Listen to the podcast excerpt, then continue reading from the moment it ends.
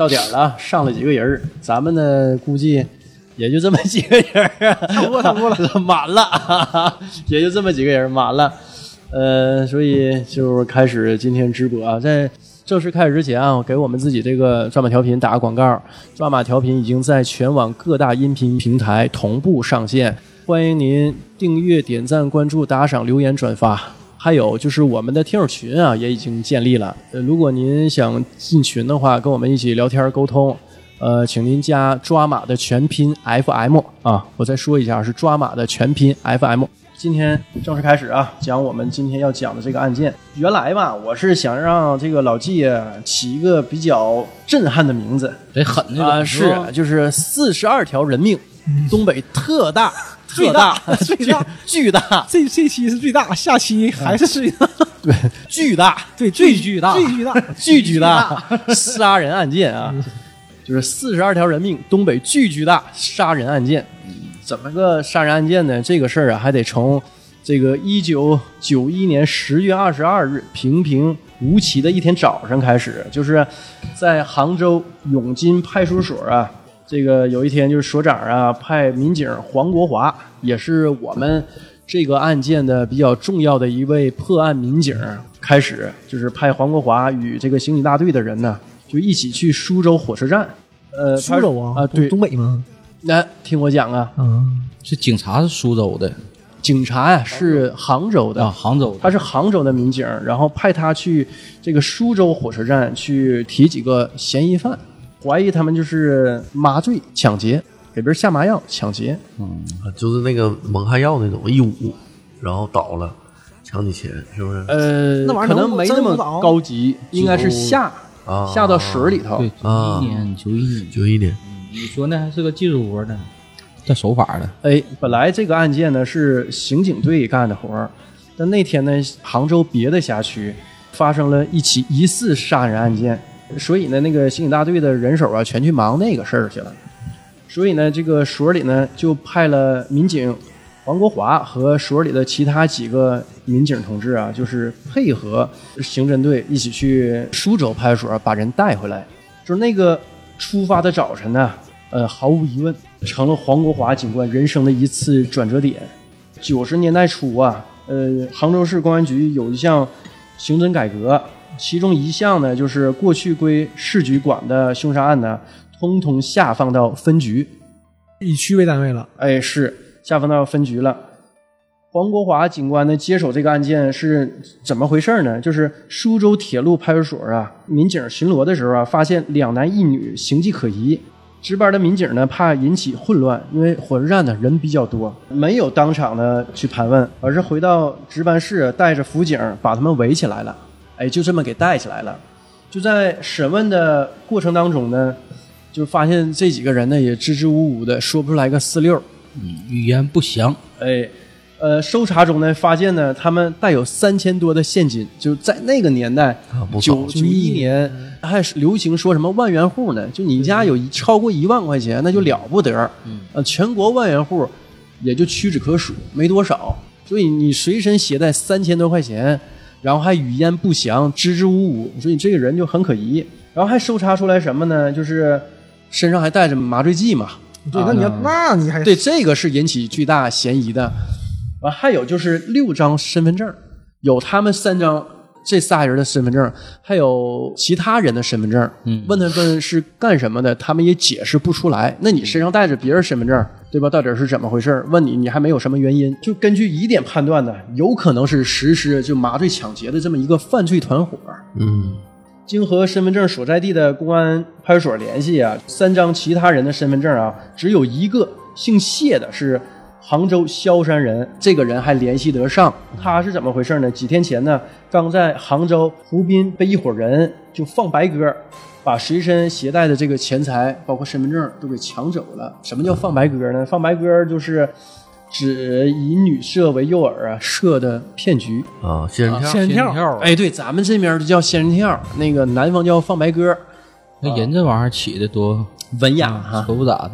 仙人跳这名儿不也挺好吗？其实你觉得，只不过是我们知道是什么，你感觉好像不太好。哎，一说仙人跳，实际吧，这个嗯跟仙人跳可能也不挨着。啊我记着我小时候就在沈阳太原街儿，嗯呃当时我可能也就上小学吧，三四年级，我记着有卖那个有个像签儿似的那么个东西，上面别个羽毛，然后有个人跟那儿坐着，哎，坐着。他说的这个东西哈，我让他跳，他就跳，啊，哎，跳，喷儿那玩意儿，那个羽毛，那个像签儿似的那东西，喷儿喷喷就跳。然后我让它停呢，它就停，停就停。你也看不见它手里有啥动作，它就搁那儿坐着。但是它那个坐姿，这这个还挺奇特的啊，你也说不好它那个坐姿啊，就反正不是正常坐的。嗯，他说卖这个东西，呃，当时卖不便宜，我记着好像是五六块钱一个吧，嗯啊，就那个年代两三块钱能吃一顿饱饭。对，主要是他他就是告诉你这个东西怎么弄的，你想知道这个吗？啊，对啊，就是你五六块钱，我教你这玩意儿怎么玩儿啊，怎么让它跳。实际是什么呢？它用鱼线穿好了，它有个支点，它一蹬那个鱼线，那个鱼线细，你看不着啊啊。完，包括它边上有同伙给它挡着嗯啊。完，那个那个它那个欠儿啊，嘣儿嘣儿就就那么跳嘛。那他卖完怎么办呢？他教你啊，啊，他教你这东西怎么买的就是这个答案嘛。哎，我有个朋友，嗯我有个朋友，他说他爸年轻时候，那个就是在东北各地哈，就是变魔术嗯啊，然后就是比如说走到街头，那也是九十年代初，嗯走到街头就撂地，嗯，撂地就变魔术，然后变完魔术之后呢，就说的您呢有个前场捧个前场。没钱场啊，对吧？就有卖人场就把子的这是捧人场啊，对对对嗯。然后呢，你要是想学，你感兴趣儿，嗯哎，你跟我来我，可以教你。我可以教你，但是我得收、收学费的。然后他给你带到一个小宾馆，他教你。嗯，啊大概是多钱的，反正也不便宜，是几十块钱。那当时几十块钱，九十年代初相当贵了。嗯他把他那戏法，哎，教给你。他爸就做这个，当年也挣不少钱呢，就整个东北走啊，走南闯北的卖手这个的卖把这这是江湖人儿啊。后来我听他说的这个事儿。啊，你一说仙人跳，我就想起来那个拿鱼线拉的跳跳跳，啊、这个打个岔啊，就说这个事儿。讲到哪儿了？讲到这个，放鸽子。哎，放鸽子。因为这个事儿啊，事发是在杭州，所以呢，根据当时公安局的规定啊，这个事儿呢，理应是交给杭州派出所辖区去、去管这个事儿。所以呢，他们从杭州出发，去苏州派出所去带人。去苏州郊外收审所的时候啊，带出嫌犯已经是第二天的凌晨了。三名嫌犯的身份信息呢，经调查都是齐齐哈尔人。两名男犯分别叫做贾文革和李秀华，女犯呢叫徐丽霞。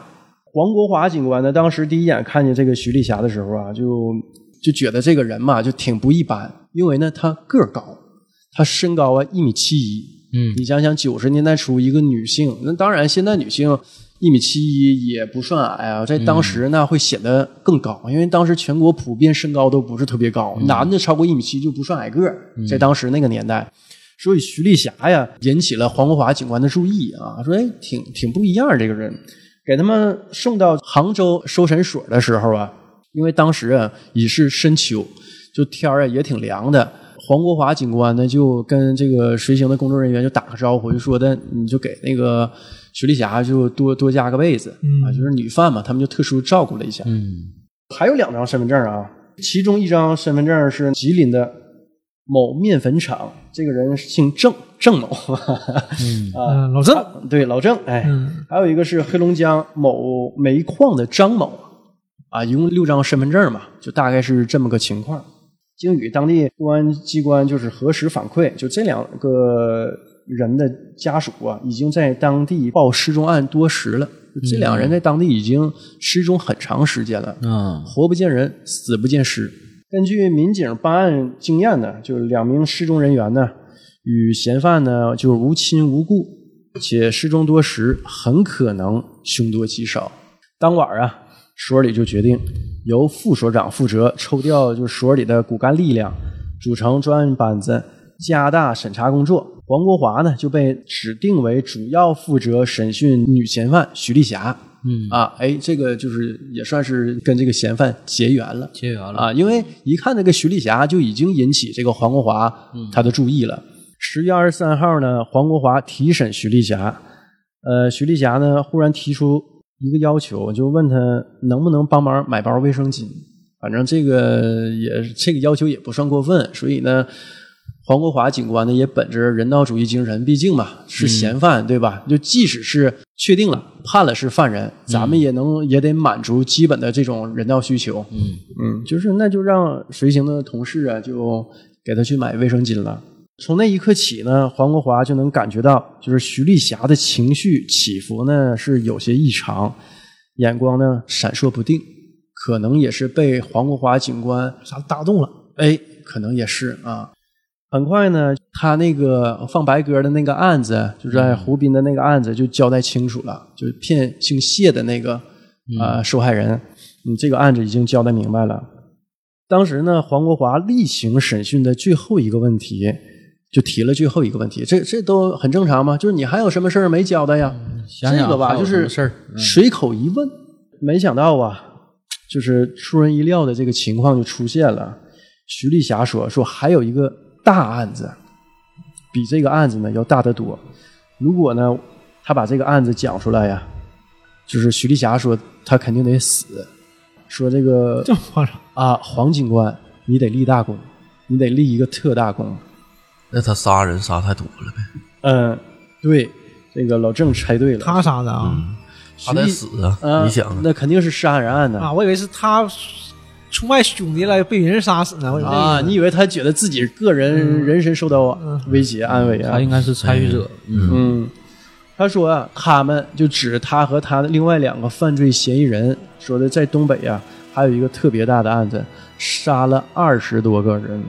但我希望你们局长来见我，就我我不直接跟你谈，觉得你这个级别还还不太够啊，就是你这个应该还有个官儿更大的一个领导来见我，我去跟他说，是不是能对，第一是重视他，第二呢，我估计他有也抱有一丝希望，是不是能宽大处理他？对对，你给你这个级别不够，没法给我这个许诺，对啊，权限不行。哎，所以他抱着这种一丝侥幸心理吧，反正这也是犯罪嫌疑人一个正常的心理表现，哎，就提了这么一个要求。在当时啊，就说别说杀，就是二十个人啊，就是杀两个人呢，都属于一个特大案件。就你那二杀二十个人，这现在也是特大案件呢。对这个事儿就简直是太不可思议了，就整个都震惊了。包括当时提审的其他的这些警官呢，还有这个黄国华警官，都不是特别相信徐丽霞所说的这个事儿，都觉得这个人是精神有点不正常，觉得他眼神闪烁，这个情绪起伏也不定。就觉得是不是你也就是妄想呢，说妄语呢？瞅着他也不像干大案的人呗，是不是？哎，东北人狠呐，后来呢，这个当时的那个派出所的副所长副所长，啊，就冒充局长啊。嗯，啊，因为他不是要见局长嘛。对对，那但是呢哪有？你这你这事儿没确定啊？你要是真是这样的，局长肯定来了。你就你要是确定了，局长肯定来，但是你这事儿大伙儿都怀疑他，但是呢，办案民警呢也本着事无巨细、任何细节都不放过的这种精益求精的办案态度呢，再一次提审徐丽霞，副所长就来了，说的，哎，我是分局的局长，我来跟你谈。这一次呢，徐丽霞就交代了，说这是怎么回事呢？说我们呢，呃，在讷河，就是它是讷河是在哪儿呢？是在黑龙江齐齐哈尔市，它是在齐齐哈尔市的管辖下的这么一个城市，属于它的一个县级市，对，那，按照当时来说，应该是县级市这么一个地方。他说他们在那儿作案，杀了他当时说啊是二十多个人，但实际上后来经过审讯呢，这个数远远比这个要高。在节目开头我也说了，他一共杀的是四十二个人。那他自己没注意呗，可能是啊。不是没数过来呗，这个事儿为什么他不知道？因为这个后来经审讯呢，这个徐丽霞呀，她自己呀也是一个受害者。啊，啊，她是怎么回事呢？就是徐丽霞是在九零年十一月份的时候啊，她跟她丈夫啊就吵架，因为婚后啊，他俩性格不合，经常吵架。这一次呢，又吵了一场大架之后呢，他就离家出走了，丢下孩子，他就来到火车站。来到火车站呢，他也不知道去哪儿，神情恍惚，也心里也没什么谱，也没有什么打算，漫无目的的在火车站闲逛。当时的火车站呢，还不像现在这样，当时火车站鱼龙混杂，什么人都有。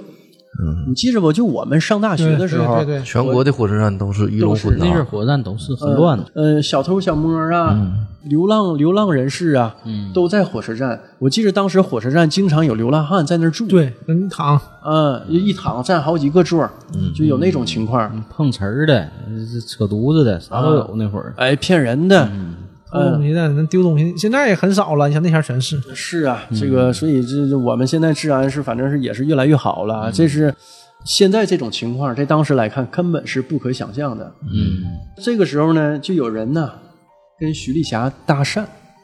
我我查这个案件的时候啊，我发现好几版关于这个案件的相关资料，但是呢，所有的这些资料，他们之间有的是互相矛盾的。嗯，啊，但是我选取了其中一个啊，我认为相对来说还是比较详实的、比较真实的这么一种说法吧，来作为本次我讲这个事儿的一个主讲的这么一个方向。对对对，嗯，我就觉得这个相对来说还是比较真实的。嗯啊，他说以介绍工作的这个理由，说的我啊给你介绍个工作。他离家出走啊，他也不想回去了，所以他原来那工作也保不住了。他是干啥的呢？这个许丽霞，她是幼儿园的老师，啊，幼师，幼师幼师。对，他就觉得呢，反正也没地儿去，来的这人呢，长相啊温柔帅气，瞅着特别温和儒雅，这么一个人，也是迷迷糊糊的就跟人走了，跟人走了，也是相信这个人。扯吗？怎么 怎么可能干这事儿呢？还那很正常嘛。怎么说呢？他也很迷茫，孤独无助，可能也是没事吧？也是去哪儿能咋的？没有地儿，人一合计，有人给我介绍工作，我先干着，嗯最起码先维持个生计。哎，我再说一说其他几种说法吧。嗯呃，既然这个有好几种说法嘛，啊，还有一种说法是什么呢？他当时啊，徐丽霞无所事事，这么来个帅哥搭讪呢，就跟人就走了。我为什么不太相信这种说法呢？我觉得那个年代还比较保守，嗯，就是一个相对来说长得也比较漂亮的这么一个嗯女性啊，是不会轻易跟人走的。我以为你合计那个帅哥不够帅，我看了这个帅哥的照片，长得还行，还还行。咱不说多帅多帅啊，就长得还可以。肯定是一很给人安全感的一种男人。呃，是看起来郑先生温和，啊那不好意思，咱这 更不靠谱，是不？哎，所以就跟人走了。有这种两种说法啊，但是我信第一种说法，就是以介绍工作之名吧，嗯啊，就跟人走了。火车站应该很多这种角儿，嗯，对，就一下火车说来来打工的，啊。南方来北方，北方来南啊，方，对对对，找不着其实活儿挺多这样的呢。哎，那个年代我这个这多我搁火车站招个工了，也正常找。真正常，而且那个时候流动量大，而且你没有什么互联网的那种好好招工方式，你是找哎呦，找工作你就别说？互联网，就我刚毕业的时候，我那会儿啊，最早找工作还看过这个，除了人才市场啊，我还看过什么呢？当时有报纸，嗯，招工的专门一个招聘的报纸，那一页都那个就是五幺给给出主要叫啊，当时还不叫五幺，当时叫什么名儿我也忘了。我没不是广告，他他这个火车站是在齐齐哈尔啊火车站是在讷河，啊，嗯，地级市小车站，很正常啊。那南方奔北方来，北方奔南方去，找个工作，介绍个活儿，对是，不是？嗯，本身也挺迷茫一人儿，所以就跟人去了。到了之后呢，第一种说法啊，这两种说法我都讲一讲吧，嗯，让听友们自行去判断。呃，第一种说法是什么？到了地方之后啊，就是这个男性的住所，这男的就给这个徐丽霞就强奸了哦，啊，真的那个目的就暴露出来了，直接就强奸，强奸呢就把他掐死了，掐死，嗯，对，是掐死，就是先打引号的掐死啊。他以为掐死了，嗯，扔到地下室了，扔到这个地窖。第二种说法呢是徐丽霞是俩人不勾搭到一起去了吗？嗯嗯嗯然后就就好上了、啊，嗯就啪啪上了。嗯，那正啪啪上呢，这边还正温存着呢，结果呢，男的呢就给徐丽霞就给掐死了，结果都是一样的，扔到地窖里，嗯，嗯，就是这么个情况啊。反正有这两种说法。这个男性是谁呢？就是这一次跟他一起被逮捕的，就两个嫌犯的其中的另外一个，就我操，是这还能来呢？这还老姐，啊，这还能来呢？还还一起还一起？是啊，哎，我这是这中间肯定还有事儿啊。对对是斯德哥尔摩综合症。对，我觉得是有点儿，但是关于这一点呢，也有 N 种说法啊，一会儿我也讲一下。这其实都不重要。对，贾文革呀，洗劫了徐丽霞身上的一些财物，因为他出门，他肯定身上是带着一些东西的，而且能引起贾文革的注意，也是因为他长相姣好，嗯然后呢，嗯嗯，打扮的也还可以。那个年代打扮可以的话，都髦多少有点钱。哎，呃，就这两点吧，引起贾文革的注意。哎，但是呢，之后呢，这个徐丽霞呀，嗯命不该绝，她没死，只不过是被这个贾文革对掐晕了，掐休休克。他一醒来之后啊，发现这个地窖里啊躺着，他可能当时也是因为比较紧张，也没细数，反正好多尸体哦，啊，哦他跟这些尸体是在一起的。他呢努力着爬出这个地窖，因为已经掐休克了，也好长时间没吃东西了，也没什么力气。爬出去之后，这贾文革一看，哎呀，这命挺硬啊！嗯这我这干死十来个了啊！徐丽霞呀，是他杀死的啊，打引号这个杀死的啊，第二十个受害人哎，啊，正好凑了一个整儿。说你这你挺厉害呀，我这掐死十九个了，就有一没有一个能像你似的，这个还能爬出来，所有事儿都这兄弟干的啊，那哎够够凶的了。是挺凶悍。但是呢，两种说法，一种说法是什么呢？第一种说法是贾文革一看这个徐丽霞呀，命挺硬，也不是一般人儿，嗯，就极力威逼利诱徐丽霞跟他一起干，就他不再想杀他了，就觉得拉他入伙，因为他心里呢一看徐丽霞姿色又好，而且命够硬，就觉得那咱俩就搭伙一起干，嗯啊，你去火车站呢骗男的嗯啊，然后回来呢，咱俩这个就是直接就。把这个业务员儿骗男的，基本上跑业务的嘛，全国天南海北，业务员儿肯定比对，比比如打工的，对，更更好上，更有钱呢对，。你要真有钱，你不用出去打找零工了，对吧？是啊，所以呢，他就极力劝说、威逼利诱徐丽霞去跟他一起合伙。嗯呃，这是一种说法啊。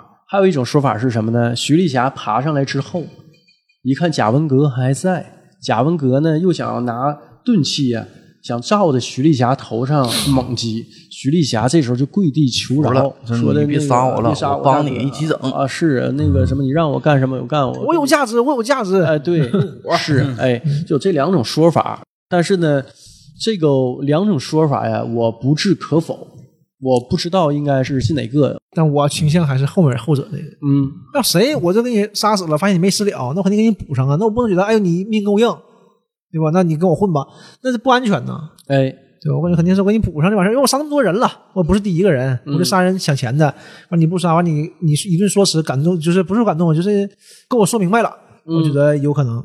对他俩还是互相信任了呗。这个女的本身，我感觉就特别容易相信别人。你看，跟那个警察没多长时间就交代了，啊，啊然后跟那个，但是也不一样啊。老老贾没多长时间就跟他进屋了，是不是？你这是从他很好。理性视角分析，他应该是挺善良一人，比较比较容易相信人，比较比较比较容易相信别人。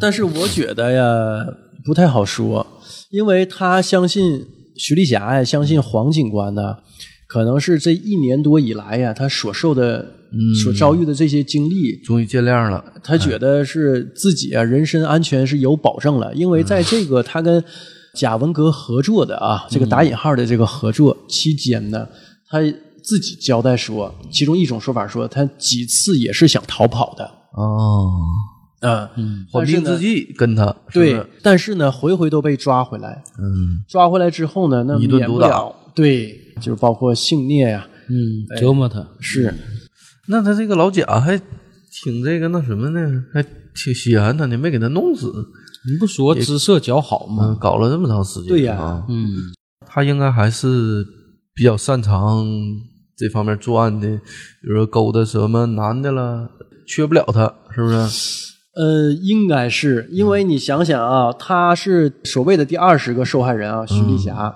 那他前面只死了十九个人，嗯。这个案件呢，最终官方定的是四十二个人，嗯，那后面是那些呢是徐丽霞带的。不到一年又杀了二十多个。对。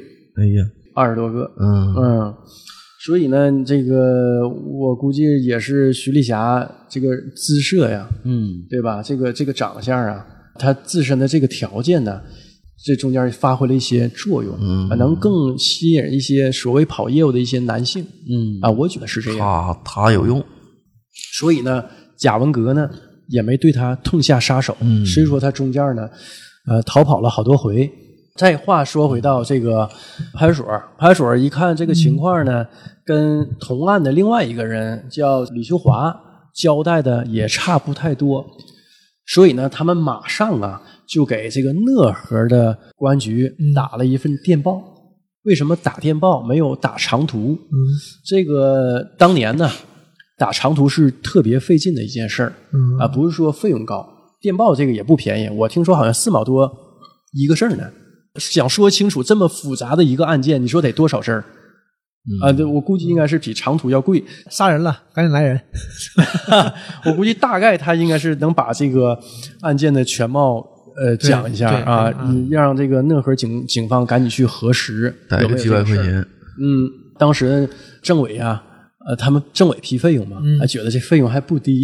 啊那肯定的。你一千字儿的话，四毛钱一个字儿就四四百块钱呢，对呀、那真金白银的。为什么不打长途？嗯，因为当时市与市、省与省之间打长途是非常麻烦的。没彻底互通？对，他得接总机。比如说，我先打总机，我要接讷河市呃公安局派出所啊、哪个哪个所，或者是讷河市公安局，我这边得先挂了，我守在电话边上，嗯那边接通了，这边再回叫，给你俩连线，啊，是这样，成本非常高啊。但是呢，你想想，市与市之间就这样，那省与省之间，你不得接多少个总机？而且还很远，交换台呀对呀。是啊，当年呢，我妈就在这个某厂啊，就沈阳某厂交换台工作过嗯啊，就是那个交换机嘛，大型交换机，就是你要接哪儿哪儿啊，好嘞，拿个那个大插头的，啪一接上，然后再回叫过去，这边才能连通。啊啊，那样型的啊，哎，对，还插呢，整个好大的一个东西，是是？啊，所以非常麻烦。所以呢，为了这个案情啊表述的准确性，所以以文字拍电报的形式，哎，是你电话也没法记录啊，这个对，说起来比较麻烦嘛，因为当时通讯手段比较匮乏，所以才以电报的形式这个打到讷河公安局。这面呢，杭州公安局呢就等着讷河给回信儿。结果呢，第二天电报多长时间到啊？当天就能到。当天就到，对，当时就到，这边发那边就接收。是，这不电波嘛，就跟广播似的啊。呃，结果第二天呢，讷河市公安局就给回信儿了。呃，查无此案，就这四个字儿呀，啊。这也这这怎么是挺怎么回事呢？挺这字儿挺少的，省钱的。啊，对。两块钱一块六搞定。人家给你写篇作文，就是查无此案。结果呢，专案组的干警啊就懵了，是。怎么回事呢？看这个情形啊，嗯，呃，徐丽霞和李秀华是不会撒谎的。你想想，谁能说自己杀了几十条人命呢？对，这不会开这个玩笑的。而且呢，两个人所供述的案情呢是基本吻合，吻合。嗯。这个是很难的，因为逮着之后就被关押到不同的那个收监所，分开啊审讯的，嗯，所以呢，他们他俩之间不可能串供。这事儿太大了。而且细节呢交代的都很清楚啊，有鼻子有眼儿，所以这事儿肯定是就是经判断肯定是真的。这因为什么呢？就就回复这四个字儿呢？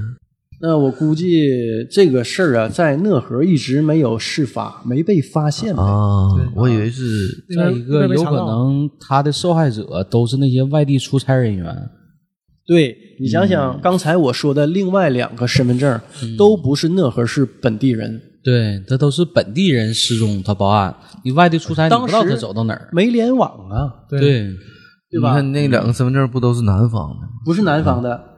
呃，有一个嘛是姓谢的，那是杭州当地人嘛。杭州的。完还有他仨，对吧？三个犯罪嫌疑人，还有俩呢，一个是还有个老郑，吉林的，还有一个黑龙江的。啊，啊，黑龙江是是别的市的，别的城市，哎，啊。所以呢，讷河公安局就是就是查无此案嘛。嗯，因为当地没有人报失踪，他就觉得结果呢经领导批示呢，又给齐齐哈尔市的公安局派去电报，详细说明了此事。啊，结果第二天，齐齐哈尔市公安局就给回复了，说的我们已经派专案组啊到了讷河所说的那个地点，打开地窖，因为当时呃打开地窖之后啊，因为他都掩埋了，嗯那个尸体是被焚烧过的。啊啊没有味儿不不是没有味儿，就是已经看不太出来了。你看不出来有多少具尸体，就是好多尸体，大概十几具啊。所以呢，就说是发现这个事儿了，但是具体尸体数量现在还不详。嗯，因为肯定肯定有事儿。当天收到电报，当天就去查看去了，第二天就回了电报，这个尸体数量还没排查出来。后来徐丽霞又交代说的，这个在另外一个地窖里头，离那儿不远某处啊，就是还有一个地窖也有尸体。齐齐哈尔的专案组呢去了之后呢，也发现大概是十几具尸体，也是被焚烧过的。他为什么要烧他一下呢？毁尸灭迹，对，然后进行掩埋。他们都跑到都跑到南方去了，你这那你这根据地在那儿呢，被人发现，你赶紧埋呀！你不他可能是不，他可能是就是一起案件一次，一起案件一次的，他不肯定不是一起烧的，我想。是他烧完他不埋呢？他可能是因为怕有味儿吧？是不是？他是埋了的，呃，是埋了的他是焚烧完之后埋在地窖里。啊，那没毛病了。之后呢，就是徐丽霞呀，能交代的，反正都已经交代过了。这个时候呢，就是没再提审徐丽霞，但是呢，黄国华警官呢还是非常关照徐丽霞，啊，就觉得这个事儿呢，徐丽霞呢也是就是立了大功的。对，嗯话说两头啊，再说说这个贾文革，当时呢，贾文革就被特殊关照了。嗯防止他自杀。贾文革呢，这个人呢，他原先呢是讷河当地的一个工人，二十多岁结完婚之后呢，在工厂啊也不好好工作。实际当时在工厂是一份不错的工作，嗯，当时啊都想进工厂，有点类似于现在的公务员儿嗯，啊，就进工厂你就有有衣食都有了。哎，对你就是工作呗，反正是这辈子是有着落了，有饭辙了。旱涝保收啊。但是他不好好工作，就是整天呢跟这个工厂的一些女工啊，这个虽然他结婚了啊，但是跟工厂的这些女工也眉飞色舞的，就凭着自己啊面容帅气，嗯，啊也在工厂里头勾三搭四的，沾花惹草。哎，作风不好，嗯，嗯这个厂领导啊就有点看不过去了，就几次呢口头教育这个呃贾文革，说的你安心工作，别搁这儿整这乱七八糟事儿，特别是那个时候，对、这个事儿是要犯错误的。对，为什么？因为八三年有一次严打，严打那会儿这是一个罪啊、流氓流氓罪，流氓罪当时严打的时候是枪毙的，是啊。所以呢，厂领导呢也是出于好心，你是一个已婚人士，对吧？你要未婚，你要是处对象，反正也行。那你处对象同时处好几个，反正这个现在也有，反正嗯是吧？是吧？兔子还不吃窝边草，这整叫啥事儿啊？对呀、而且危险呢，是不是？得从外面找。呃，所以呢，在口头教育下劝呢，告无效，无效哎。就是贾文革呢坚决不改。后来呢，厂里决定就给他，他也不好好工作，反正是各方面都不好，该溜的呗。嗯，就给他开除了。当时时开除可是天大的一件事儿啊对，很少那个会给你开除的。是啊，就你能留这儿就留这儿，一般没人而。且当时没单位跟现在可不是一个概念的。对对你当时你去哪儿，都问你哪单位的对对，啊？那现在就无所谓了，对吧？当时这是天现在谁会问你哪单位的？谁谁会问这个话呀？就打天是问你干嘛的，对吧？现现在你就告诉他天使投资人，没有单位，不是，现在没有人会问你没有。单位。对，让我想起那个《大笑江湖》里赵本山演那个土匪嘛，后来被官兵给逼那啥，他还还拉硬呢，合计合计，呃，你你你你们哪个单位的？这典型的东北的这种是是，而且这种人吧，这种职业吧，不知道从什么时候开始就叫自由职业了。嗯，这个一听着就那你没有职业可不自由职业了。自由职业是啊，我就说这词儿什么什么时候就出现了？后来呢，这个贾文革呀，无业呀，无业就没有经济收入来源。嗯他媳妇儿呀，也因为他在外头沾花惹草啊，再加上没有经济来源，嗯就跟他就离了。那这肯定走这步啊。是他呢，这时候呢，就一开始啊，就在外头偷鸡摸狗，因为没有钱嘛，嗯嗯，就是偷东西啊，反正什么都干。啊小偷子，这个没出什么大格儿嗯啊，但后来他觉得这样呢没有意思，就觉得这个来钱太慢了，而且少，经不起他在外头这么花天酒地。嗯，花销也大。是，嗯他就打起了这个杀人越货的这个事儿、哦这个事不是一般人能干出来的事儿啊！我操，啊。在那个年代也挺魔幻。他最开始啊，把目标瞄准到谁了呢？哪一类人群了呢？就是妓女。啊，三陪小姐，嗯，嗯他在火车站呢游荡，就讷河火车站呢就瞎逛，看有那个妓女，然后他就上前搭讪谈价钱，带到他自己的住处。啊，就进行这个，先进进行这种这个苟且之事啊啊，然后呢再杀了，杀了，然后把这个受害者这个身上财物啊拿走，把受害者呢扔到地窖。太不是人了，这事办的太恶心了。之前不也说了吗？在徐丽霞之前呢，已经有十九个女性啊，嗯呃，这个失足女性吧啊受害。好姑娘谁跟你回家呀？她一般的这个杀人的都是往这方面着手。而且那个年代好多就是针对这种三陪小姐这种谋害，人家叫失足少女或者对失足，这不叫三陪，失足。对，失足妇女，对吧？对，还是个好下手啊。嗯后来呢，这个徐丽霞加入之后啊，他们这个搭配挺有意思。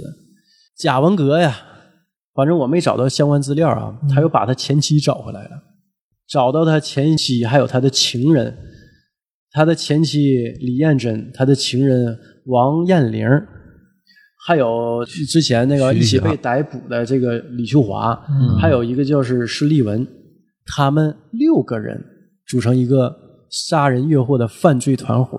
那我这是但是一个什么样的圈子呀？是我我我我觉得我挺不可思议在哪儿呢？他的前妻、情人一起跟他干这个事儿，那他手手头宽裕了呗？那也不是，那你杀人是不？这不是这回事儿啊！这是 这个事儿没我这 这个事儿吧，网上啊有很多资料，但是呢，就关于这个案子的资料，但是都非常不细致，没有关于他是通过什么手段，嗯。把他的前妻和情人拉过来跟他一起做这个事儿，没探讨到人性这一块儿呢。嗯，就比较讲的比较粗，嗯。啊，所以呢，这个团伙呢之后呢又杀掉了二十三个人。啊，之后又杀掉二可能连十三个人，连威胁再利威逼利诱呗。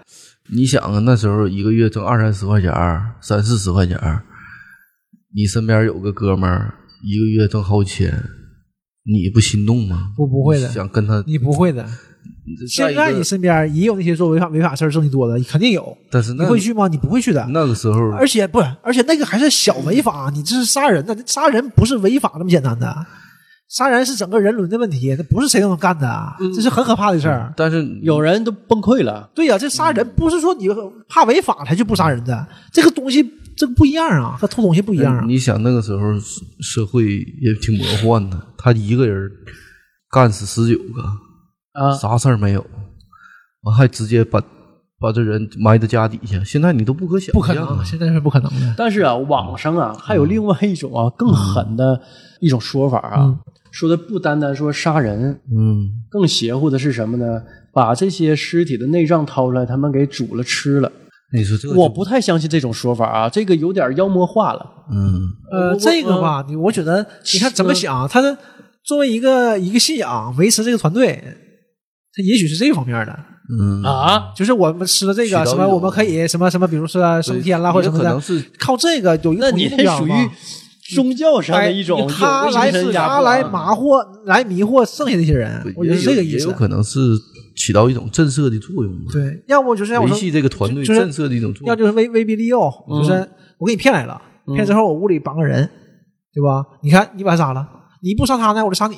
一般你要杀了我给你，钱，嗯，完你犯事儿了，你看你也你跑不了了，你也犯事儿了，对吧？你报报案，你就你也是死死刑，对吧？那你跟我混吧。一般情况，这种协同作案的啊，尤其是他找这种失足少女嗯，来了以后，给失足少女要弄死她，嘛，一般失足少女啊求饶啊，因为他见他们见过这种场面太多了，他们很危险的这个行业。嗯，完了，求饶说：“你今天说我干你干个事儿吧，我放了你，完事儿我俩一起以后一起干。那你把这个你把另一个人杀了吧，这个你杀不杀？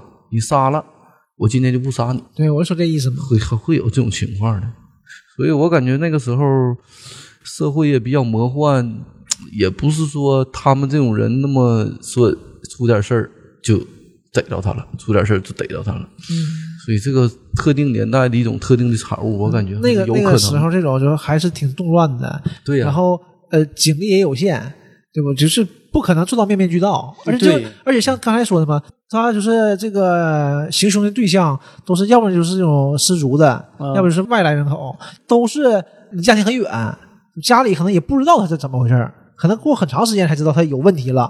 有问题，比如说你外地的，你报案，报案他开始查，你也不知道他去哪儿了，对，你也不知道他去哪个城市，而且可能都不知道他出城市了。因为当时啊，没有像现在这么多摄像头和天网，对，这个网没有头啊对呀、对，没有啊，对呀而且呢，公安机关之间呢，呃，还没联网，对，所以有些你想案情呢，电话。电话打不了，还发电报呢。是啊这个打字永远跟说话是不一样的。对呀、你想那个时候社会多魔幻呢？九几年的时候，快两千年了，沈阳这大城市的街道上还叮当的动枪呢。那沈阳那不知道能不能提那黑老大杀多少人呢？等以后可以再做一想想这个极北讷河极北那个，我感觉齐齐哈尔那地方，以前都说啥？都说全国各地的重刑犯，说犯完事儿了要抓他，嗯他跑哪去？嗯，跑大兴安岭那森林里去，干啥去？当那个伐木工。所有那个时候九几年的时候，全国的重刑犯都在那黑龙江大兴安岭里边那砍树那边那边是北大荒那边，对，所以那个地方对，好像非常跑。抓也抓不着他。他搁一个大森林里，你你走个几百公里，到他一个小木屋里，这小木屋里可能就三两个人四五个人儿而且你不也不知道是人在哪是是什么人，全是重刑犯呢。那大兴安岭森林里全是。因为我就身边以前啊上初中的时候，嗯，我们就有同学，因为那个时候嘛，那个时候东北的孩子还是很彪悍的，是打仗打的就挺严重，啊然后这个施暴这个人就走了，就大家都说他去跑到黑龙江去了，啊，就是这么个事儿。说当时都是就是犯事儿了都往黑龙江跑，这个人这些年，那就再也没没听过他再再也没有了啊。后来就是也就没联系了，不知道了。嗯，你看道上混的，你说过个三五年事儿一消，一回来就完事儿了。嗯，但人命案子这事儿可消不了啊。嗯，这个 就不不太那啥。我看那个，反正零几年之前那个破案的，包括刑侦的那个电视剧啊，《天字一号》什么的，都很魔幻了。杀了多少人，都回到自己当地还溜溜出溜呢。所以这个事儿倒是当时是那个有有有那那种社会环境嘛，对，所以有有有这种可能。但你这个把人这个煮了吃了，这个有点它起到一是我我不是特别相信这一类的资料啊，就是这有点太妖魔化了。他另外两个同伙啊，在当地嘛，另外两个同伙，这个一个是他贾文革的前妻李彦珍，李彦珍和这个申文丽，他俩还在当地，还有那个谁，还有那个王艳玲，他仨还在当地。齐齐哈尔市的这个专案组啊，去抓他仨的时候，就是那个找尸体，顺便把他仨也抓了。呃，李文丽呢被逮着了，还有那个王艳玲也被逮着了。这个前妻嗯，李彦珍，李艳珍就自杀了，就是这么个情那况。他的脑袋上背了不少案呢，都。这个他也知道自己但是但是能自杀这个人，他对他他那知道自己活不了，这都不是一般人。都不是一般人。我觉得有是不是可能也是他这个前妻被威逼利诱？对，不是，我觉得应该是肯定是被被逼的，被逼的也走上条道也，没办法了，可能是也不也不情愿，那不情愿，你身上也全全是官司，那你报警吗？你报警，那你是是什么意思？就是死人成人了，你自己肯定是活不了了。活不了了。对，那哪有那么这个我们也不是学法律的啊，这个不是，个但他怎么知道信儿他就自杀了呢？嗯他知道信儿就是抓他之前他自杀了。他这个知道信儿吗？还是怎的？肯定他们仨也不在一起，肯定他听说那俩被抓，或者有一个被抓了，就或者是那边菜窖都已经挖出屎了，一看这事儿漏了，嗯，对，那肯定是跑不了了。也没电话，是不用啊，你这一个小城小城镇，一个小城镇里出这种事儿，马上传开，那肯定这么大事儿马上传开。嗯，那这话没毛之前病。就今年吧，沈阳是有一个杀人嫌疑犯大东，嗯，啊，啊前两天那个，呃前一阵那个嗯啊，然后后来不也自杀了吗？对，投井了，讨厌都是自杀啊。好像投井了，可能脚也一滑不好说不好说，不好说。嗯全程逮的。但是报的呢，说是是说是自杀，嗯，这不也类似嘛，对吧？就是就这种情况。这几个人都不是一般人啊，不是就是够硬的。干这种事儿，你你你刚开始可能是很一般人，你干上了，你这个整个心态全变化了。不是人了，对我觉我觉得能走到这一步，人都不是人了。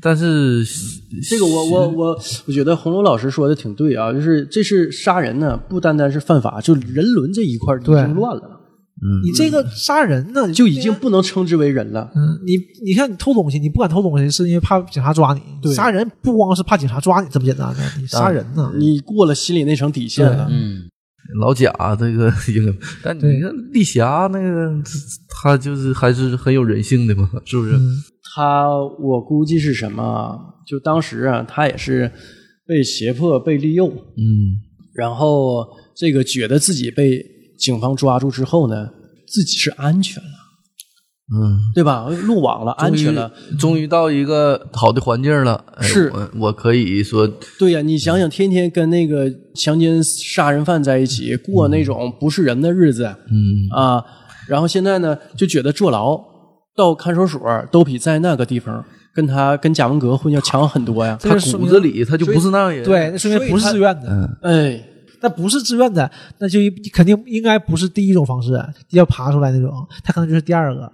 他要杀他，他不让，他就说求饶了，我帮你，说这种嗯，应该是这样是。被胁迫了，当时，嗯，但也有可能说老贾说杀十九个，第二十个没杀成，说我以后你说我以后也不能这么干呢，就一个人一个，杀人也不容易，我再找一个吧。我觉得他至少是这个，也许不是他，这是至少是有他之后，他找到前妻和情人的时候，发展发展这个时候，肯定是有这个想法的。他觉得哎，这样有帮手是不一样的，嗯，对可对能，是这样的。就自己作案多费劲呢。这个时候呢，那个徐丽霞不觉得自己安全了，所以她是因为安全了，不单单是黄国华警官给她买卫卫生巾，给她添被子打的，这是一方面原因吧。对，但我觉得更主要的原因是觉得自己在一个安全的地方，嗯，就所以把这个事儿就撂了，把这个案子就撂了。心里包袱放下了。嗯，那一段时间呢，看管的呃这个狱警啊，也发现就是徐丽霞呀，就神情轻松了很多。嗯啊，这个包袱放下了，对呀、坦然面对了。是。那他们这也挺厉害，一年多这么多人，一回局子没进去，一点事儿没犯。嗯，哎，他这回是为什么来杭州啊？来杭州作案，觉得呢，可能南方经济 大省，呃南方人更环境更好，来来个交通，通枢纽，我这个兜里也宽裕了，我上南方玩一玩，见见世这面顺便儿，嗯呃我是说，这这就是心态有问题呀、这这这是什么样人？他是来干什么来的？他是来南方做买卖的。这是这这这这这说这种心态，我去，是吧？呃心理素质好，而且他这有可能是流窜作案。但是呢，他杀的那个四十二个人呢，嗯，可都是在本地，都在他那个他家那个那俩地窖里。嗯，他可能也是觉得那边可能不太行了，这容易老容易容易出事儿啊。出来，他俩可能过来踩点儿的。我家里还有三个吗？那他们也够背的，刚到南方就被逮了哈。嗯，是这一个案件还没犯呢。犯了，骗那个姓谢的那个了？给老谢骗了嘛？啊，这你就杭州一个本地的是吧对？没整完，这刚刚骗人家。完去了苏州，这就被苏州这个火车站的民警逮着了，嗯哎，这是怎么逮着的？就觉得他形迹可疑。两男一你看看警察的，这是警察，哎，他那个眼眼光是很独到的人。家看人的是不一样。是啊，那当然了，普普通通你一个眼神，你一个动作，人家就觉得这个行迹可疑所以有件事儿让我一直耿耿于怀，就是有一次在上地铁站，啊。呃，一个警察过来，很很礼貌的让我出示了身份证。那很正常。这是上海的时候也遇到过这种事那么多人，为什么会要我身份证儿？是我搁上海的时候坐那个机场到那个市里的那个地铁啊，城际地铁吧，也是他他也问了我一下，嗯，当时哎，他眼光也很独到，他一看你就是刚来时间不长，嗯就外地的 那这这正常，那我刚去下下机场嘛，啊。嗯是，当时黄国华警官呢就觉得呢，徐丽霞挺可怜，他也问了好多相关法律界的人士，就徐丽霞这种情况会不会被判死刑？协同犯罪，当时呢，法律界一些相关人士啊，也给了他不同的答案。嗯，他呢也跟所里呢，也所里的领导也说过，就说的这个，因为这个徐丽霞呀，我们才很顺利的把这个案子给破了。嗯这么大一个惊天大案，四十二条人命，所以呢，徐丽霞也算是有重大的立功表现。而且呢，她也是被胁迫作案，嗯，是不是呢？能免于一死？嗯啊，当时呢，所里领导呢也有这方面的考虑，呃，也给徐丽霞出了一个相关的一个红头文件，嗯嗯，就是说徐丽霞对，确实是有重大的立功表现，嗯也跟法官求了情儿，嗯，就看这法院怎么定性，是，嗯。但是嗯。最终啊，在一九九二年的一月，嗯，这个同案犯的六个人，然后挺快啊，嗯，贾文革、孙文丽，哎，五个人，五个人，啊因为有一个已前妻已经经自杀了。死了啊。徐丽霞、王艳玲、李秀华这五个人被枪决，嗯，我觉得这个事儿它量刑可能得看你被胁迫到什么程度。我之前想问嘛，我说我们都不是法律界人士嘛，我说一半这话。之前呢，我看过一个案子，就某公司董事长被绑架了，歹徒呢要求他杀了另外一个人，才不杀他。你要不杀这另外一个人，这个某公司董事长就会被歹徒杀掉。嗯我忘了这个案子后续了啊。嗯呃，我就想问这个董事长，他执行了这个歹徒的要求，他算不算犯罪？他如果算，他应该怎么判？你那个问谁呢？问我是啊这仨人儿，问问问 问三个就是白痴的，就呃法盲们吧是，不是大案杀是是大那个那啥了？法律大伟犯过大案的哈不。是真是法盲。那就是你要从人性角度来说，应该是不算的，对吧？这个我不你可别瞎说呀，到时对，我候听友喷你啊。啊我就我就这个法盲嘛，我是个法盲啊。但我确实是这么想的。那那我怎么？我觉得我不杀我，你给我杀命就，保不住了我算个英雄。但是我杀了，我觉得这事儿也无可厚非。你可能从道德上来指责我，但是你不能从法律上来我之前呢听罗翔老师讲，嗯但是这个吧跟这个案子还不太一样。嗯罗翔讲什么呢？他说，呃，有个人饿了很多天，他自己要死了。这时候呢，来了一个大熊猫，罗翔是不是张三儿那个？对，他把大熊猫杀了，吃大熊猫的肉，他活了下来。这种情况算不算犯法？因为大熊猫是国家一级保护动物。呃，罗翔老师给的答案是呢，呃，它不算犯法，因为这个就是他那个条文我是记不住了。他给的理由是呢，就说人要死了吧，人首先得自救，人毕竟是人，大熊猫它再珍贵，它也是动物。嗯啊，人的生命高于一切动物，就这个动物指其他动物，所以不犯法。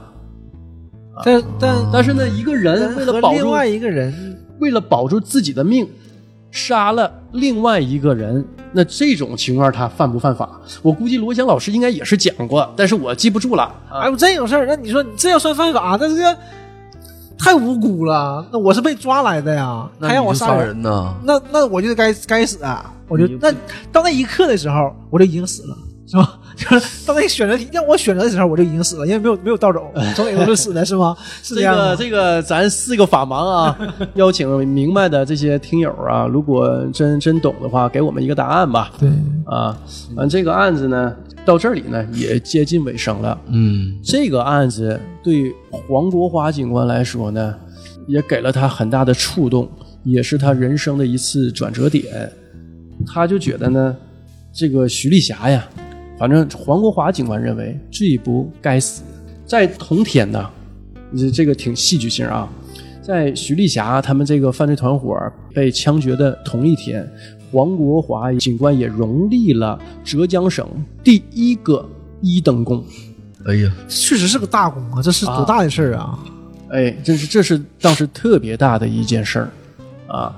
当时呢，呃，据报道来说，黄国华警官呢不是特别想领这个功嗯啊。那当时他的领导就说，甭管多大事儿，今天这个台你必须得上，这个功必须得领。那浙江省第一个呀，嗯，这是天大的荣誉啊！对，这这是这没问题，这是自己做到的。这个嗯一等功。但是呢，黄国华警官呢，不像咱们这么想，他觉得呢，他的这个一等功啊，是用徐丽霞的人头换来的，他内心呢有一些过不去，嗯，所以呢，这也是为什么他不是特别想上台领这个。对，那是肯定的。啊，反正在那之后呢，黄国华警官因为立功了嘛，被调到了上城区分局治安科，啊，也当了一个小领导，升了啊。提干了。对，后来呢又调到这个报警指挥中心，但是呢，之后的这些年呢，他没有更好的表现，就是这个坎儿啊，一直也没过去，也没过去。嗯，这个心理状态呢，一直也没转变过来，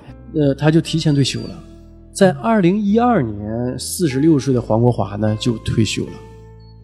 提前退的，嗯，那四十六吧，正常不得六十吗？嗯，嗯，那心理压力还挺大也。也挺大的这个事儿。在这个案子之后，嗯黄国华警官就剃了一个光头，啊，每周五都剃头，每周五都剃一遍。